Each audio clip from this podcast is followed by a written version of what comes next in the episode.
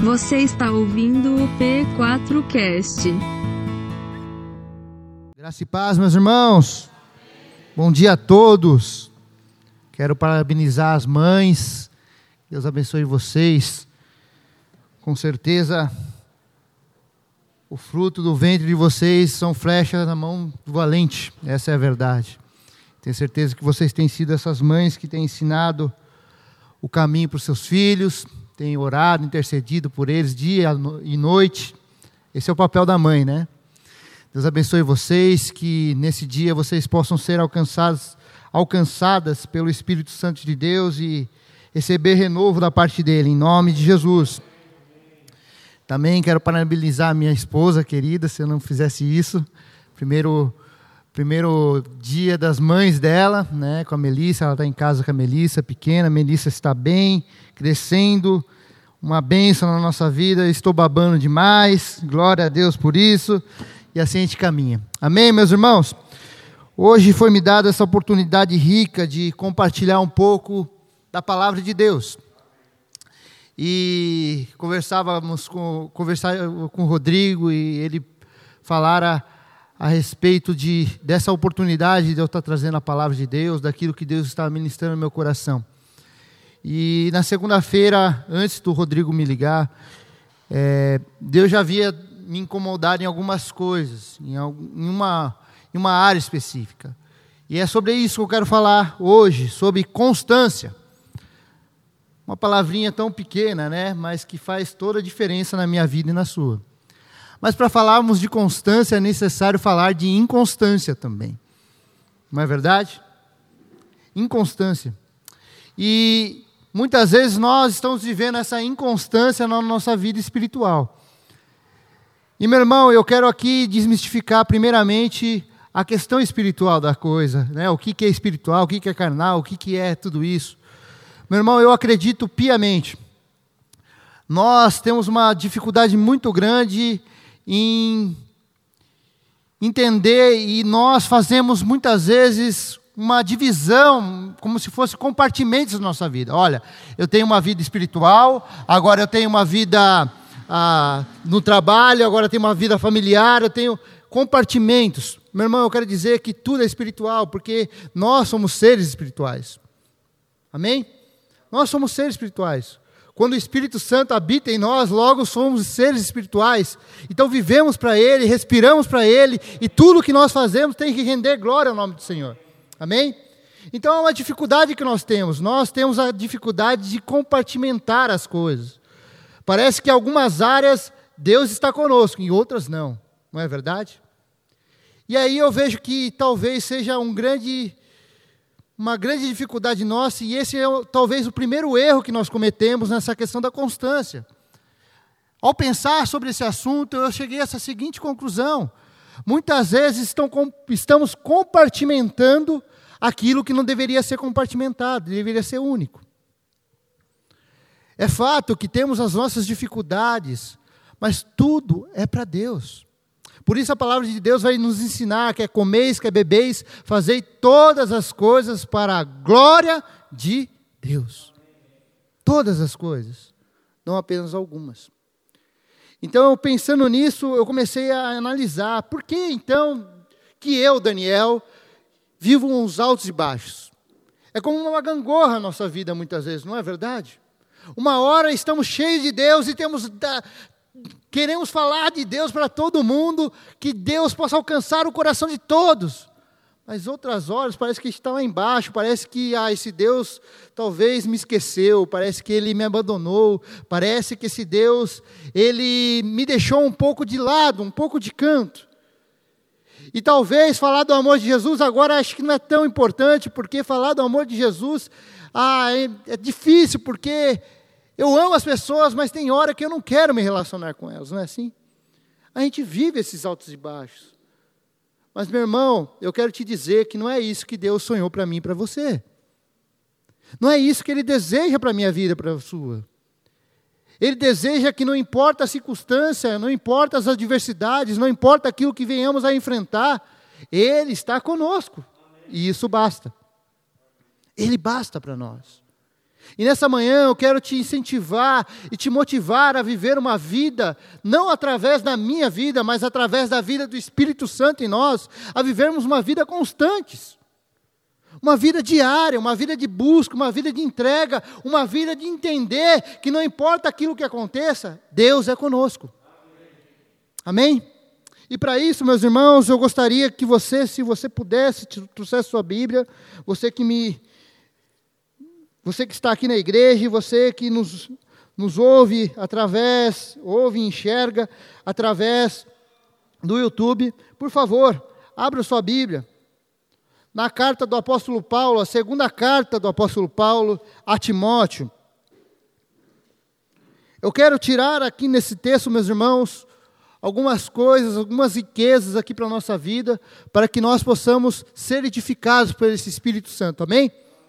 Primeira carta, segunda carta do apóstolo Paulo, capítulo 1, a partir do verso 1. Leiamos todos. Paulo, apóstolo de Cristo Jesus, pela vontade de Deus, segundo a promessa da vida que está em Cristo Jesus. A Timóteo, meu amado filho, graça, misericórdia, paz, da parte de Deus Pai e de Cristo Jesus, nosso Senhor. Dou graças a Deus, a quem sirvo com a consciência limpa, como, como servir os meus antepassados, e lembro-me constantemente de você, dia e noite. Em minhas orações, lembro-me das suas lágrimas e desejo muito vê-lo, para que minha alegria seja completa. Recordo-me de sua fé não fingida, que primeiro habitou em sua avó Lloyd, em sua mãe Eunice e estou convencido que também habita em você. Por essa razão, torno-lhe a lembrar-lhe que mantenha viva a chama do dom de Deus que está em você, mediante a imposição de minhas mãos. Pois Deus não nos deu um espírito de covardia, mas de poder, amor e de equilíbrio. Amém? Oremos, meus irmãos. Senhor, essa é a sua palavra. E se tem algo, papai, que pode nos confrontar nessa manhã, é a tua palavra. Se tem algo que pode nos consolar nessa manhã, é a tua palavra. Se tem algo, papai, que pode, Senhor Deus, trazer vida aos nossos corações, é a tua palavra. Por isso, Senhor Deus, eu te peço que não seja, Senhor Deus, palavras minhas, mas que seja o teu Santo Espírito tocando a cada coração aqui neste lugar e aqueles que nos assistem, papai.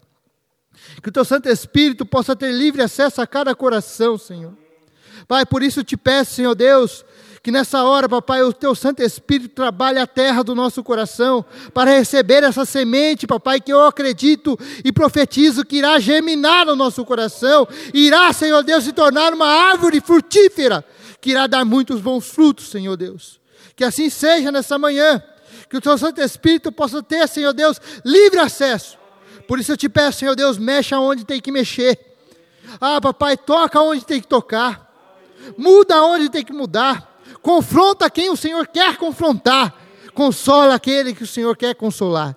Que assim seja nessa manhã, em nome de Jesus. Amém. Amém, meus irmãos. O interessante, quando eu pensei nessa questão sobre constância, esse texto me veio à mente claramente. Aí algo, foi algo assim instantâneo, tum. E eu comecei a meditar nesse texto. Ele fala sobre um jovem. Primeiramente aqui eu quero trazer quem era esse jovem, para a gente entender o contexto todo dessa carta, porque Paulo estava escrevendo para ele, ok? Paulo escreve a um jovem chamado Timóteo, e esse jovem não era qualquer jovem. No versículo 2, nós vamos ver que esse jovem era tido como um filho para, para o apóstolo Paulo. Um filho na fé. Ele vai dizer: A Timóteo, meu amado filho. Essa é a segunda carta que o apóstolo Paulo escreve a esse jovem. Esse jovem, ele era um jovem, não qualquer, mas sabe aquele, jovem que você olha assim e você fala: Esse cara ele tem gás, esse cara tem gana, esse cara, ele tem muito de Deus, esse cara, ele tem algo para me ensinar. Sabe essa pessoa? Esse era, o, esse era o Timóteo. Timóteo era esse cara, um filho na fé. O apóstolo Paulo havia discipulado a Timóteo. E Timóteo não era qualquer um, mas era uma pessoa de extrema confiança do apóstolo Paulo. Se você ler a, a, carta, a primeira carta de Paulo a Timóteo, no verso, ali no capítulo 1, vai dizer que o apóstolo Paulo estava em uma viagem, e ele estava em Éfeso, junto com esse Timóteo, esse jovem. E aí agora o apóstolo Paulo, ele vai continuar a sua viagem, mas agora ele chama esse Timóteo e fala: Timóteo, eu tenho uma missão para te dar. Você tem que ficar aqui. Você tem que ficar aqui em Éfeso para cuidar dessa igreja. E essa, e essa ordenança que o apóstolo Paulo deu, ele foi muito claro. Ele falou: olha, você tem que ficar por um motivo, para que essas coisas que os outros têm falado aí, essas falsas doutrinas, possam ser não disseminadas no nosso meio, mas que possam ser extintas. Você tem uma missão. E logo, esse jovem se torna um pastor. Agora ele é ordenado a um pastorado ali para cuidar dessa igreja, a um cooperador dessa igreja. Então não era qualquer pessoa, era um jovem que tinha uma confiança extrema de Paulo, ok? Continuando o texto, esse jovem ele estava passando por muitas coisas, isso é verdade. Se nós formos olharmos, olhar para a vida de Timóteo, nós vamos ver que Timóteo tinha vários, vários motivos para andar um tanto quanto desanimado. Essa é verdade, inconstante. Um dos motivos é que a igreja que ele estava ali pastoreando não era uma igreja fácil. Era uma igreja difícil. Uma igreja que tinha um secretismo muito grande, uma igreja que estava disseminando entre ela doutrinas falsas. Então ele tinha uma missão, e quando ele batia de frente, com certeza, meus irmãos, ah, eu posso dizer para você, ele recebia muita negatividade das pessoas, falando: não, quem é você? Uma, porque ele era jovem. Ele era jovem. Quem é você? Imagine você chegar com uma pessoa mais velha e você dá um conselho e fala, cara, não é isso, é isso aqui. Mas quem é você? Você é jovem, o que você está falando? Né? Parece que essa questão da maturidade ela está linkada à questão simplesmente da idade, mas não é assim. Não é verdade? Não é. Não é simplesmente pela idade, mas é a questão da vivência, da prática. E esse jovem tinha tudo isso. Ele tinha fé. O interessante é que o texto vai dizer que esse jovem, ele estava chorando. O apóstolo Paulo vai, vai dizer que eu me lembro das suas lágrimas. Ô meu irmão, muitas vezes nós choramos de alegria. Eu tive uma oportunidade agora, muito recente, de chorar de uma alegria muito grande, de ver a minha primeira filha, Melissa. E foi incrível de assistir todo o parto, de ver tudo aquilo ali acontecendo, ver a maravilha de Deus acontecendo, porque o nosso Deus é um Deus criador. E o nosso Deus, ele é, formou todas as coisas perfeitas. E ver a Melissa nascer foi algo para mim perfeito. Eu pude ver a graça de Deus e a misericórdia de Deus ali. E eu chorei de alegria. Tem muitas vezes que nós choramos de alegrias, né? Não é verdade? Mas a grande maioria das vezes, do que nós choramos? Não são das tristezas da vida? Não são das angústias que batem o nosso coração? Não é daquilo que muitas vezes nos sonda, daquilo que nos cerca, aquilo que muitas vezes nos oprime. Nós choramos por causa disso, das afrontas, das angústias. Mas glória a Deus, sabe por quê, meu irmão? O nosso Jesus não é um Jesus que nos leva nas escuras. Pelo contrário, ele é muito claro: no mundo tereis aflições, mas tem de bom ânimo, eu venci o mundo. Esse Jesus já nos disse, já nos alertou: olha, vocês vão ter aflições, vocês vão chorar sim, vocês vão passar por uma angústia sim, mas tem de bom ânimo. E esse jovem estava chorando. E com certeza por N motivos. Um deles, dois já disse aqui, por conta da sua questão da juventude, um pastorado muito cedo, e talvez a pressão do pastorado, talvez a aceitação das pessoas. Outra coisa que ele poderia sim passar por uma angústia muito grande. O apóstolo Paulo vai recomendar a ele: olha, tome um gole de vinho antes, do, antes da comida, por conta do seu estômago. Ou seja, esse jovem passava por um problema de saúde também.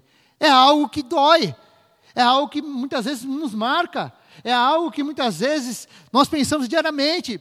Muitas vezes estamos passando por uma enfermidade e oramos a Deus, clamamos a Deus pedindo cura, e talvez a cura não chegue, e isso nos entristece. Estou mentindo? Nos entristece, muitas vezes nos desanima. E muitas vezes isso pode trazer a nós uma inconstância, essa é a verdade.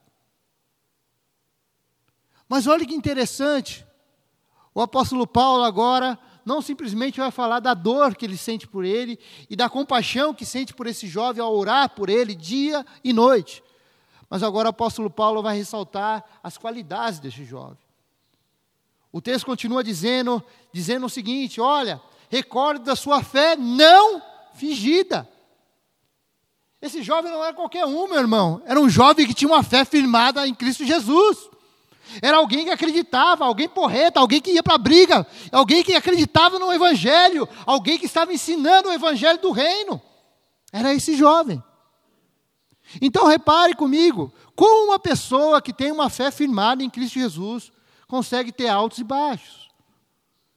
Meu irmão, eu e você muitas vezes temos a nossa fé firmada em Cristo Jesus, confiamos nele plenamente.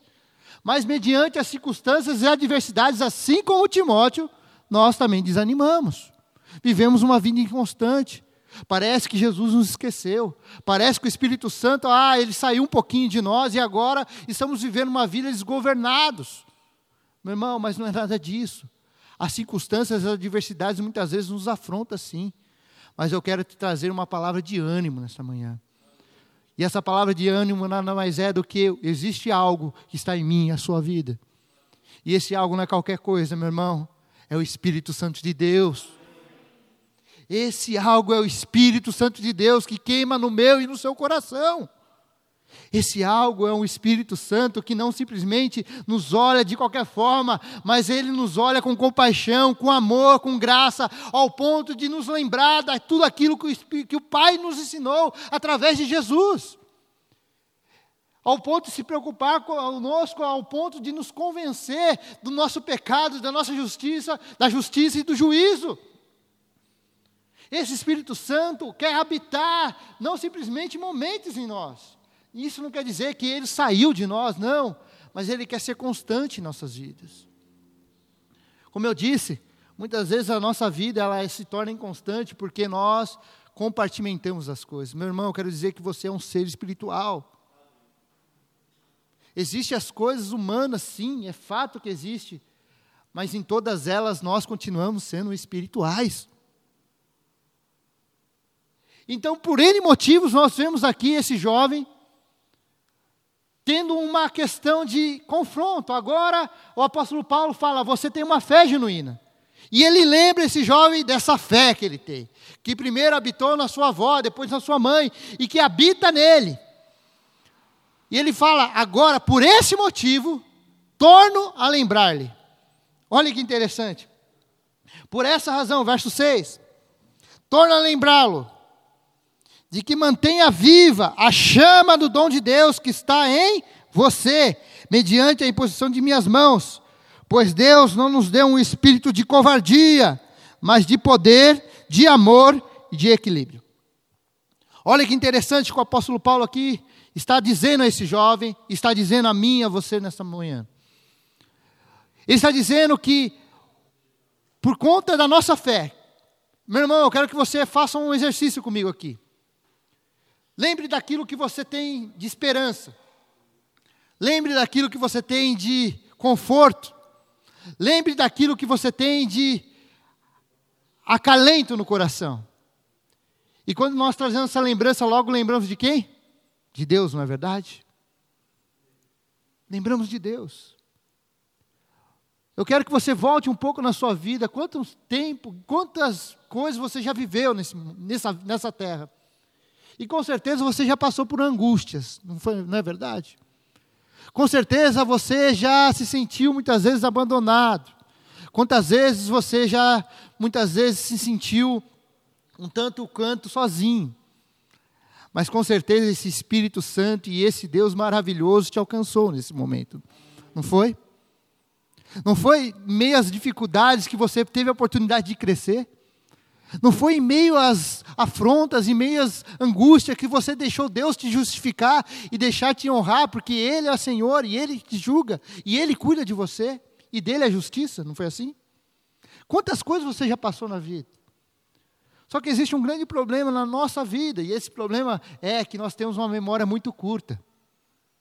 Achamos que o nosso Deus nos abandonou por conta de algo que aconteça. Mas, meu irmão, é só olhar há cinco minutos atrás e nós vamos ver a graça de Deus se aperfeiçoando em nossas fraquezas, não é verdade? É só olhar uns cinco minutos atrás da nossa vida e nós iremos ver o quanto Deus foi bom conosco, o quanto Ele preparou.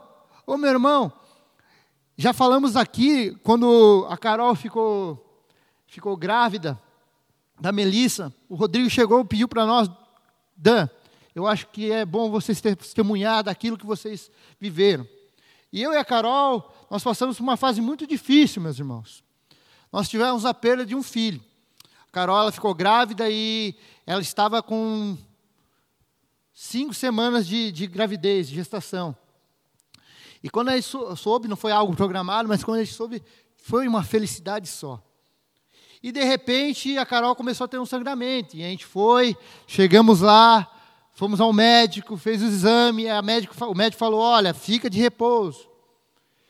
E naquele mesmo dia à noite, a Carol teve uma cólica muito forte, ela foi no banheiro e algo saiu. Como se fosse algo, uma coisa de sangue, uma bolsa de sangue e tal. E fomos para o hospital. Quando chegou lá, o saco gestacional tinha sido expelido. Houve uma, um aborto espontâneo. E logo ali nós se entristecemos. Se entristecemos por conta daquela situação. E aquele ali foi um, momento, um dos momentos de mais dor que nós já vivemos na nossa vida. Porque, querendo ou não, a gente já se sentia pai. Mas tudo bem. Voltamos os olhos para a palavra de Deus, voltamos os olhos para o Espírito Santo e pedimos, Senhor, nos consola e nos ajuda através do seu Santo Espírito. E meu irmão, Deus, Ele é tão poderoso porque no momento da nossa fraqueza, Ele nos fortalece. E sabe aquilo que nós vivemos lá atrás? Hoje, meu irmão, eu posso dizer, e antes da Melissa nascer, eu poderia dizer isso. Hoje eu posso dizer para você, meu irmão, que Deus, tudo aquilo que aconteceu, não que Deus quis que aquilo acontecesse, ou porque aconteceu, simplesmente foi algo natural. Havia uma, uma gestação que não fora formada direito. E aconteceu algo, um imprevisto, algo que nós não esperávamos. Mas eu posso dizer, em meia dor, meu irmão, em meias dificuldades, em meia angústia, Deus nos usou para curar outros. Deus nos usou para curar outros. Deus nos usou para tocar a vida de outros. E eu quero trazer essa memória a você. Hoje não é dia de tristeza, meu irmão, é dia de alegria, sabe por quê? Porque existe um Espírito Santo que está em você e ele quer te ajudar nessa manhã. Ele quer te ajudar nessa caminhada, a viver uma vida de constância, não inconstância. E o interessante é que o apóstolo Paulo vai dizer exatamente isso. Olha, filho, foi te dado algo lindo, mas é necessário que você acenda a chama do dom de Deus que está em vós. Então é necessário, ao entender isso, meu irmão, de alguma forma eu e você temos o poder de abrafar esse fogo que está dentro de nós. E o fogo na palavra de Deus, na Bíblia, é, ela é tido como o Espírito Santo, o fogo consumidor, aquele que aquece os nossos corações, não é? E esse fogo, de alguma forma, eu e você temos o poder de abafá-lo.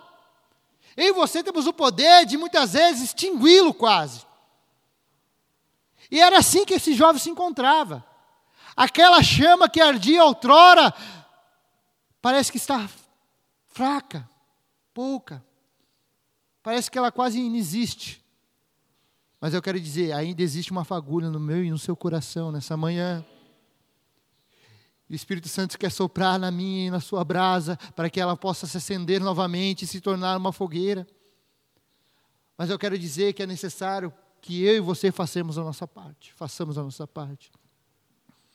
O interessante do Evangelho não é qualquer coisa, meus irmãos. O Evangelho é um evangelho de cumplicidade. O Evangelho de Jesus é um evangelho de cumplicidade. Sabe por quê? Porque ele nos inclui. Não é simplesmente ele que faz, ele nos inclui no seu Evangelho, nas suas verdades. Ele nos chama para caminhar junto com ele, ele nos chama para anunciar as verdades dele. Pode reparar para você ver, é um evangelho de inclusão, não exclusão. Deus não te exclui da sua responsabilidade, meu irmão. Você tem uma responsabilidade nessa manhã. E a responsabilidade é mantenha viva a chama do dom de Deus que está em você. Mas como fazer isso, Daniel? Como fazer isso? E eu me lembro muito bem de um pastor muito querido, o pastor Ricardo Bitum, um grande amigo nosso.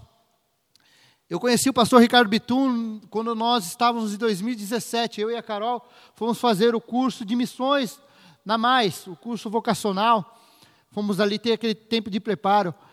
E a primeira aula que nós tivemos foi com o pastor Ricardo Bitum. O pastor Ricardo Bitum é de São Paulo. E ele se dirigiu até a Mais em Curitiba. E ele foi falar para nós. E ele chegou um dia antes. E o interessante é que nesse dia que ele chegou, foi justamente o primeiro culto também que nós tivemos na base. E o pastor Ricardo Bitum falou sobre o Espírito Santo naquela noite. E foi algo inspirador para nossas vidas. Mas ele disse algo que aquilo ali me consumiu e tem me consumido todos os dias na minha vida. Sabe quando Deus fala com você algo e aquilo ali entra no seu coração de uma, uma, como uma flecha e aquilo ali faz parte de você de, a, daquele momento em diante? Foi assim. E o pastor Ritum, falando a respeito do Espírito Santo, ele falou: a candeia é importante. E o que é a candeia? A candeia era algo que era utilizado como uma lâmpada na, no, no tempo da antiguidade, onde na época de Jesus, a candeia era usada como uma lâmpada. Nela colocava-se o óleo e aí acendia-se para que havia-se luz. Então havia um fogo ali que queimava através do óleo. E o pastor Ritum, ao dizer isso, ele falou: a candeia é importante, mas mais importante que a candeia é aquilo que alimenta. E meu irmão, eu quero te fazer uma pergunta nessa manhã. Do que você tem se alimentado? Porque você é a candeia de Deus nessa manhã. Você é a candeia de Deus, sabe por quê? Porque existe um óleo na sua vida e esse óleo é o Espírito Santo de Deus. Você é a candeia do que você tem se alimentado, meu irmão. Sabe por que nós vivemos vidas inconstantes? Uma hora queremos mais de Deus, estamos naquela febre, vamos lá, naquela vibe, vamos buscar a Deus, glória a Deus, aleluia. Mas na outra semana parece que, ah, Deus me esqueceu, Deus me abandonou. Sabe por quê, meu irmão? Muitas vezes esse óleo está sendo escasso na nossa vida. Está sendo escasso na nossa vida. E quando ele disse isso, a primeira pergunta que surgiu na minha mente, enquanto ele pregava, era: do que estou me alimentando? O que tem alimentado essa candeia? O que tem alimentado a minha vida, o meu coração, meus pensamentos, o que tem me alimentado? E talvez o que tem me alimentado são aquilo que o mundo me oferece.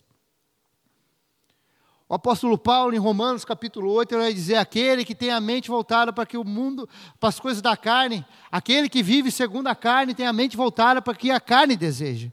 Mas aquele que tem a mente voltada para as coisas do Espírito, aquele que vive segundo o Espírito, tem a mente voltada para que o Espírito deseja. Meu irmão, aqui existe uma questão muito séria na minha vida e na sua. Como nós nos alimentamos? nos alimentamos com as coisas carnais, aquilo que nos traz prazeres momentâneos. Se você tem se alimentado com coisas carnais, meu irmão, eu quero dizer para você, você vai ser um desesperançado nessa vida. Você vai ser alguém que não vai ter esperança alguma, porque nós não vemos esperança na humanidade, nós não vemos esperança em nada nesse mundo. Não é verdade? Mas se você viver segundo o Espírito, meu irmão, você vai ser alguém que não vai ser qualquer um mas será uma pessoa cheia de Deus, assim como Timóteo era. Será uma pessoa cheia de fé, para não acreditar nas coisas que se vê, mas naquilo que se crê. Será alguém que irá se alimentar dia após dia de verdades espirituais, para que o Espírito Santo verdadeiramente reine em nós e nos conduza a caminhos bons. Existe uma alusão, e eu gosto muito dela. Existia um dono de um galo, de dois galos, na verdade. E esses galos, eles brigavam, eram galos de rinha. E esse dono de galo, ele sabia toda vez quem iria ganhar e quem iria perder. E ele sempre apostava e ele sempre ganhava naquele que iria ganhar e naquele que iria perder. Ele sabia. E muitas vezes as pessoas questionavam ele, mas como que você sabe? Como você acerta toda vez? Como, como, como, como? E um belo dia um amigo dele chega nele e fala: Olha, é o seguinte, eu não sei o que você faz, mas eu gostaria muito de saber. Eu sou seu amigo, fala para mim. E ele abre o coração para aquele amigo e diz: é muito simples. Aquele que eu quero que perca, eu não alimento ele num dia antes. Mas o que eu quero que eu ganhe, eu alimento muito bem ele. Meu irmão, é isso na nossa vida também. Muitas vezes, nós temos alimentado coisas do mundo. Coisas que muitas vezes, notícias, tantas coisas que têm trazido desesperança ao nosso coração nesse tempo que temos vivido. Mas se nós alimentarmos o Espírito Santo, meu irmão, ah, ele vai se tornar mais forte em nossas vidas e nós se tornaremos mais forte em tudo aquilo que nós façamos. Então não existe aqui uma mistificação, é coisa simples. Mas é necessário que eu e você coloquemos em prática. O apóstolo Tiago vai dizer: não sejam apenas ouvintes dessas verdades, mas praticantes dela. Sabe qual é o problema nosso? Um dos nossos problemas é chegar à igreja domingo após domingo, vermos pregações no YouTube, isso é uma bênção. Estudarmos tudo isso. Isso tudo é conhecimento, meu irmão. Mas conhecimento e prática é duas coisas diferentes. Você concorda comigo? Você pode ter todo o conhecimento do mundo, mas se você não tiver prática, meu irmão, você não vai conseguir executar aquilo corretamente. Estou mentindo? Eu posso ter todo o conhecimento do mundo, mas se eu não colocar em prática, existe algo vazio dentro de mim. E da mesma forma é a vida espiritual. Se nós somos seres espirituais, como nós temos nos alimentado? Como? E talvez o alimento que nós temos colocado na nossa vida são coisas passageiras, momentâneas. Alegrias que não levam a nada, são passageiras. Coisas que nós fazemos que alimentam nossas vontades e desejos carnais. Fazemos isso para alimentar algo dentro de nós, para sentirmos um prazer. Mas quando aquilo passa, meu irmão, existe um vazio dentro de nós tremendo, não é verdade? Existe um vazio. Sabe por quê? Porque esse vazio só pode ser completado por um Deus que é grande, que nos criou, que nos formou. Existe um ditado popular que diz: dentro de cada homem existe um vazio. E é verdade. E esse vazio é do tamanho de Deus, porque só Ele pode completar esse vazio. Nada mais. Muitas vezes estamos procurando um relacionamento completar o nosso vazio. No nosso relacionamento conjugal, eu preciso ser feliz porque eu preciso ser feliz. Então o outro vai completar minha felicidade e nos frustramos porque o outro não tem o poder de completar a nossa felicidade.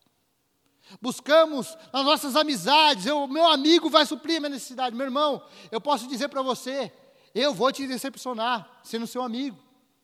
E você vai me decepcionar sendo meu amigo. Então você não pode suprir plenamente a minha necessidade. Buscamos em bebidas, drogas, tantas outras coisas, no eu, no ego, no poder, na riqueza, tantas coisas para suprir algo que somente Deus pode suprir. Mas eu quero dizer a você que assim como o apóstolo Paulo diz a Timóteo, mantenha viva a chama do dom de Deus, eu quero dizer que você já tem algo dentro de você. Você não precisa de mais. Você já tem. Muitas vezes estamos esperando que algo aconteça novo. Meu irmão, eu quero dizer, esse algo já aconteceu quando Cristo Jesus morreu na cruz por você e você o reconheceu como Senhor e Salvador da sua vida. Agora você é morada do Espírito Santo de Deus. Você é morada.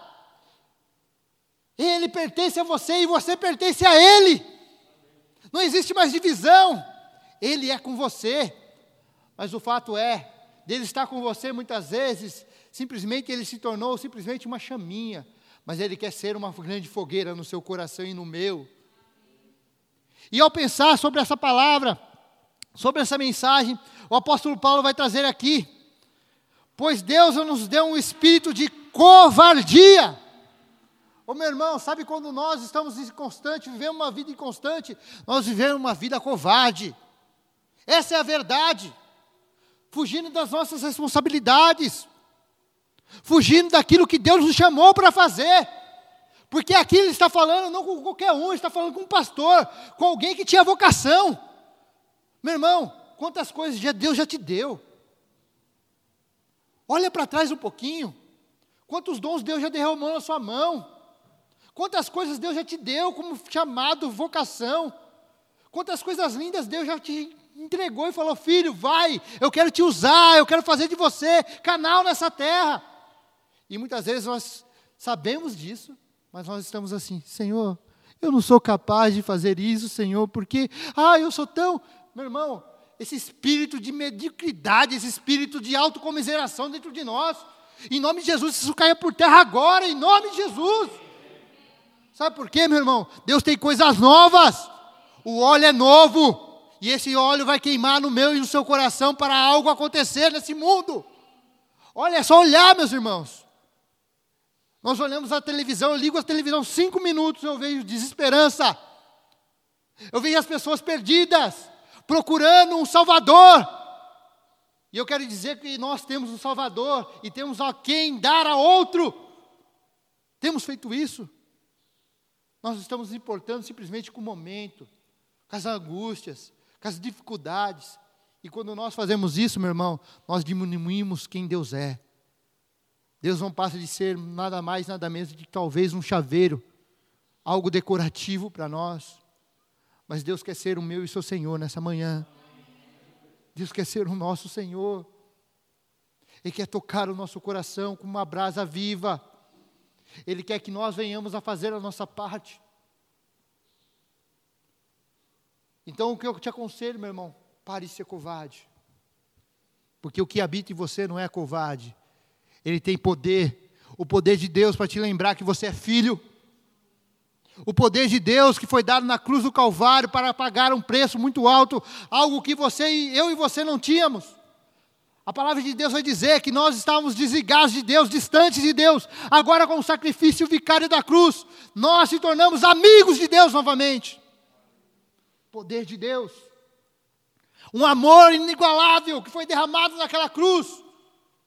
Deus amou o mundo de tal maneira que entregou seu filho para que todo aquele que nele crê não pereça, mas tenha vida eterna. Deus amou um amor que foi inigualável, um amor incondicional para que a humanidade que estava distante de Deus pudesse encontrar vida. Eu e você temos vida, meu irmão. Não somos de Walking Dead que vive ah, fazendo as coisas ali simplesmente de qualquer forma. Meu irmão, eu quero dizer que você não é um zumbi, você é um homem vivo, uma pessoa viva, porque o Espírito Santo habita em você. Isso é algo que nós não entendemos. Se nós olharmos para a antiguidade, na Bíblia, nós vamos ver que o Espírito Santo, ele simplesmente ele descia e habitava e fazia ali algo com os homens na antiguidade e saía. Ele não permanecia. Mas eu e você somos diferentes, sabe por quê? Agora o Espírito Santo resolveu fazer de nós a habitação. Amém. A habitação. Eu quero dizer que você tem dentro de você não é qualquer coisa, é poder, amor e é equilíbrio para viver uma vida equilibrada. Chega de viver em gangorra. Uma hora estou bem com Deus, uma hora não. Uma hora eu quero amar as pessoas, uma hora eu não quero me relacionar com as pessoas. Chega disso porque o Espírito Santo está em você e ele basta. Ele basta. Ele basta. Mas talvez você pense, Daniel, mas que palavra dura é essa? Não é dura, não, meu irmão. É palavra de vida. É palavra de vida. É necessário que façamos a nossa parte. O interessante é que pensar nesse sentido, nesses simbolismos sobre o Espírito Santo, olha que interessante, Abra comigo sua Bíblia em Levítico, capítulo 6, a partir do verso 12. A ordenança que Deus dá a Moisés para falar para os sacerdotes. Olha que interessante. Levítico capítulo 6, verso 12. Mantenha-se aceso o fogo do altar, não deve ser apagado. Toda manhã o sacerdote acrescentará lenha, arrumará o holocausto sobre o fogo e queimará sobre ele a gordura das ofertas de comunhão. Mantenha-se o fogo continuamente aceso no altar, não deve ser apagado. Meu irmão, na antiguidade o sacerdote ele tinha algumas incumbências. Uma delas é esse: manter acesa o fogo no altar. Outra incumbência, o sacerdote servia para intermediar Deus e o homem. Isso no Antigo Testamento. Pedro ele vai falar o seguinte: ele vai dizer que Deus, nosso Deus, nos, constituiu como nação santa, povo santo, sacerdócio real, nação santa, povo exclusivo de Deus, para anunciar as grandezas daquele que nos tirou das trevas para a sua maravilhosa luz. Sabe o que isso significa, meu irmão? Significa que o nosso Deus, o meu e o seu Deus, nos chamou para sermos sacerdotes. Nós não dependemos mais de homens algum. Você é sacerdote da sua vida. Eu sou sacerdote da minha vida. Então aquilo que estava lá atrás, que deveríamos colocar fogo, leia na fogueira, é necessário. Sabe o que o apóstolo Paulo está dizendo a Timóteo? Filho, coloque fogo, coloque lenha nessa fogueira, nessa chama que está aí, porque é o dom de Deus que está em você, para que algo queime novamente na sua vida. Coloque essa lenha. Sabe o que nós temos feito, meu irmão? Temos terceirizado a nossa responsabilidade. Eu não estou dizendo aqui, meu irmão, eu quero deixar bem claro que não devemos buscar aconselhamento pastoral, que não devemos pedir ajuda e auxílio dos nossos irmãos em oração.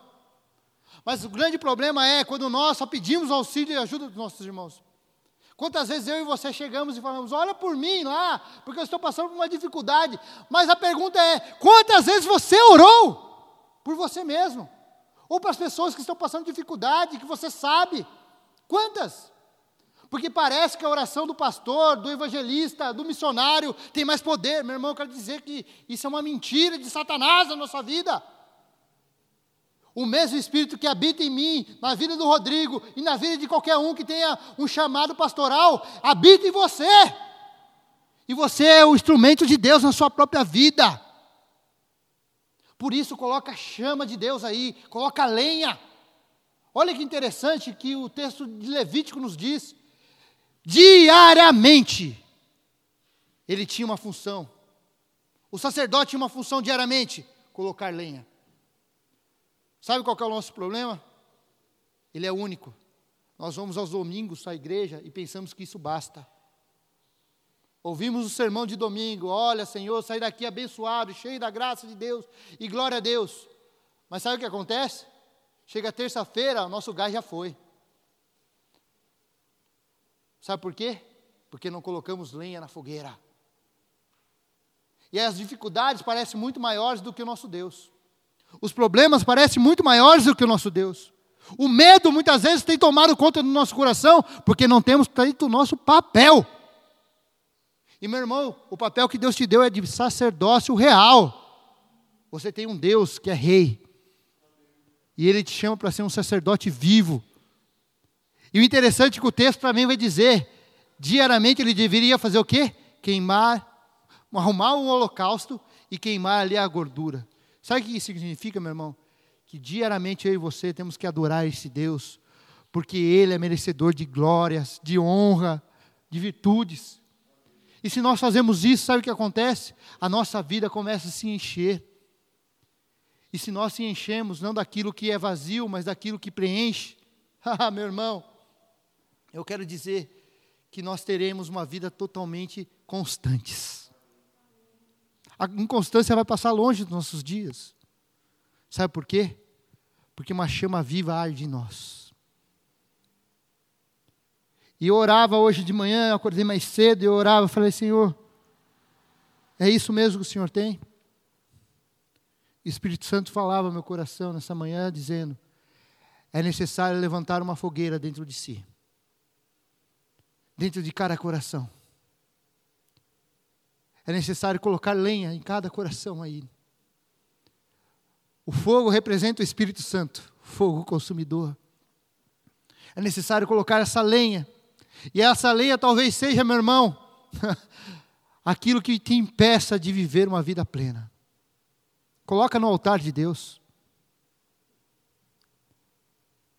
Você sabe aquilo que você tem sido inconstante. Eu sei aquilo que eu tenho sido inconstante naquilo que você questiona a Deus, naquilo que você pergunta, naquilo que você fala, Senhor, por que disso, por que daquilo, por quê, por quê, por quê? Você sabe, eu sei, Mas nessa manhã o Espírito Santo de Deus nos faz um convite. E esse convite nada mais é do que acenda a chama do dom de Deus dentro de você novamente. É necessário queimar coisas nessa manhã. Coloque um altar na sua vida. Coloque primeiro a lenha. E a lenha é o reconhecimento de quem você é, meu irmão. Reconheça quem você é, um pecador falho, alguém que precisa das misericórdias, da graça de Deus. Alguém que precisa, sim, ser cheios pelo Espírito Santo novamente. Alguém que precisa deixar de lado o controle que está na sua mão e deixar Ele controlar você e mostrar você os caminhos bons que Ele tem para você. Comece a deixar Ele ser o Senhor da sua vida. Porque Ele tem amor, Ele tem poder e Ele tem equilíbrio para você nessa manhã. Ele tem isso. Comece a ajeitar essa fogueira. Você consegue fazer esse exercício? Feche seus olhos agora. Enquanto o pessoal começa a ministrar aqui. Se você quiser ficar de pé, pode ficar de pé, por favor. Feche seus olhos agora. E se ele é fogo, ele é fogo consumidor. Que esse fogo consumidor possa consumir aquilo tudo que nos tem mantido inconstantes na presença de Deus. E eu não estou falando simplesmente de inconstância, mas estou falando de constância. Porque se verdadeiramente nós deixarmos Ele e colocarmos nesse altar que nós estamos erguendo nos nossos corações nessa manhã, colocarmos isso como prioridade, meus irmãos, eu quero dizer que algo novo vai acontecer na nossa vida nessa manhã. O novo de Deus vai chegar. O renovo de Deus está chegando ao seu coração. É tempo de quebrantamento, é tempo de se colocarmos como homens pecadores que somos diante de Deus e reconhecer nossas falhas. Mas não apenas reconhecer, mas é necessário que tenhamos atitudes de mudança nessa manhã. E eu quero dizer, assim como tem sido ensinado aqui, que o Espírito Santo nos ajuda nas nossas fraquezas. Como o pastor Rodrigo bem disse, Sulante Labonomai. Ele pega junto. O Espírito Santo não quer tomar de nós simplesmente, mas ele quer ter uma parceria comigo e com você. Ele quer pegar junto com você na sua inconstância, no seu medo, na sua paralisia, no seu trauma. O que tem te paralisado, o que tem te deixado você simplesmente aquém daquilo que Deus já tem para você. Será que você tem alimentado esse Espírito Santo diariamente? E alimentar o Espírito Santo não é viver uma vida religiosa, meu irmão. Se tem algo que Jesus Cristo brigou e bateu em cima, foi contra a religiosidade. É viver uma vida de amizade, de cumplicidade, de dividir. Ele quer pegar junto com você nessa manhã e falar: Filho, entrega a mim, me ajuda. Eu quero te ajudar, mas dê o primeiro passo. Que você possa colocar isso, essa lenha nessa fogueira, dando o primeiro passo. E agora que você possa começar a arrumar esse altar ao Senhor, esse holocausto. E o holocausto é lugar de sacrifício, meu irmão. O que você precisa sacrificar para que você verdadeiramente venha viver isso na plenitude? Venha se sentir cada vez mais e mais acolhido por esse Deus. Para que essa chama não venha mais se apagar na minha e na sua vida. O que você precisa aquecer aí dentro? O que você precisa deixar e queimar?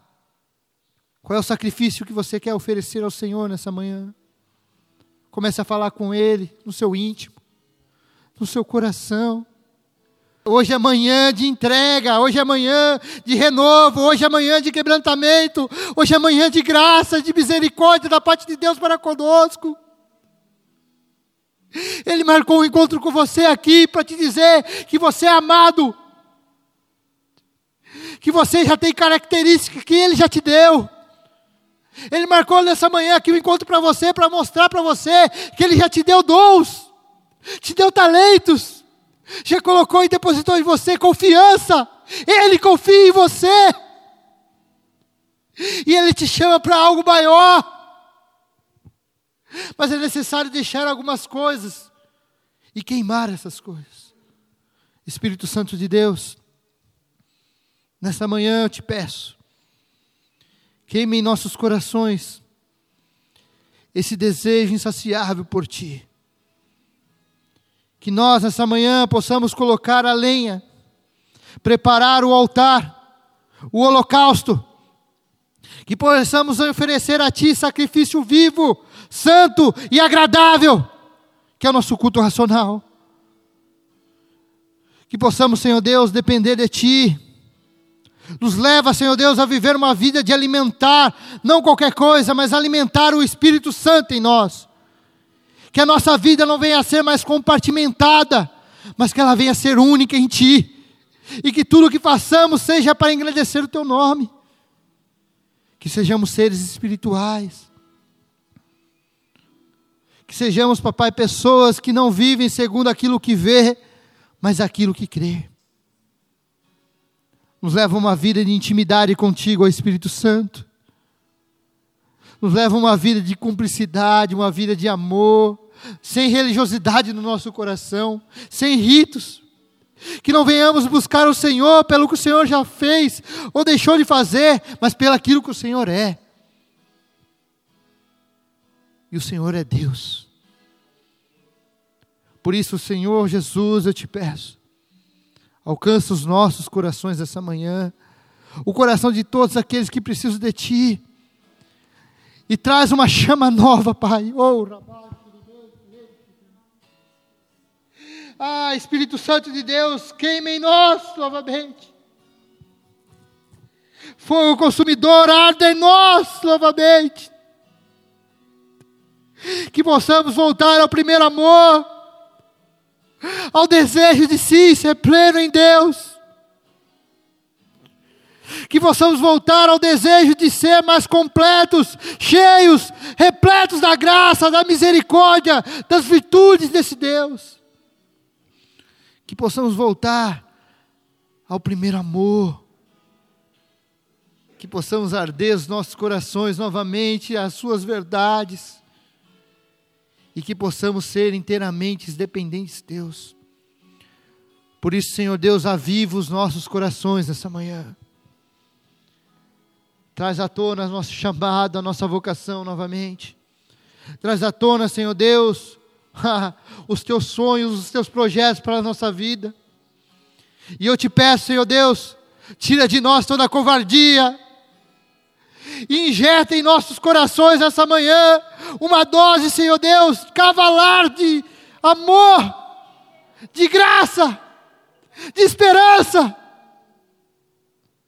uma dose cavalar de equilíbrio, uma dose cavalar de si, Saber que o Senhor é um Deus poderoso, que o Senhor não perde o controle das circunstâncias. Que assim seja em nossas vidas. Por isso nos alcança nessa manhã. E que assim como Timóteo foi reavivado, que nós possamos, Senhor Deus, ser reavivados nessa manhã, para a honra e glória do teu santo nome. Em nome de Jesus. Para mais informações acesse www.igrejaprojeto4.com.br.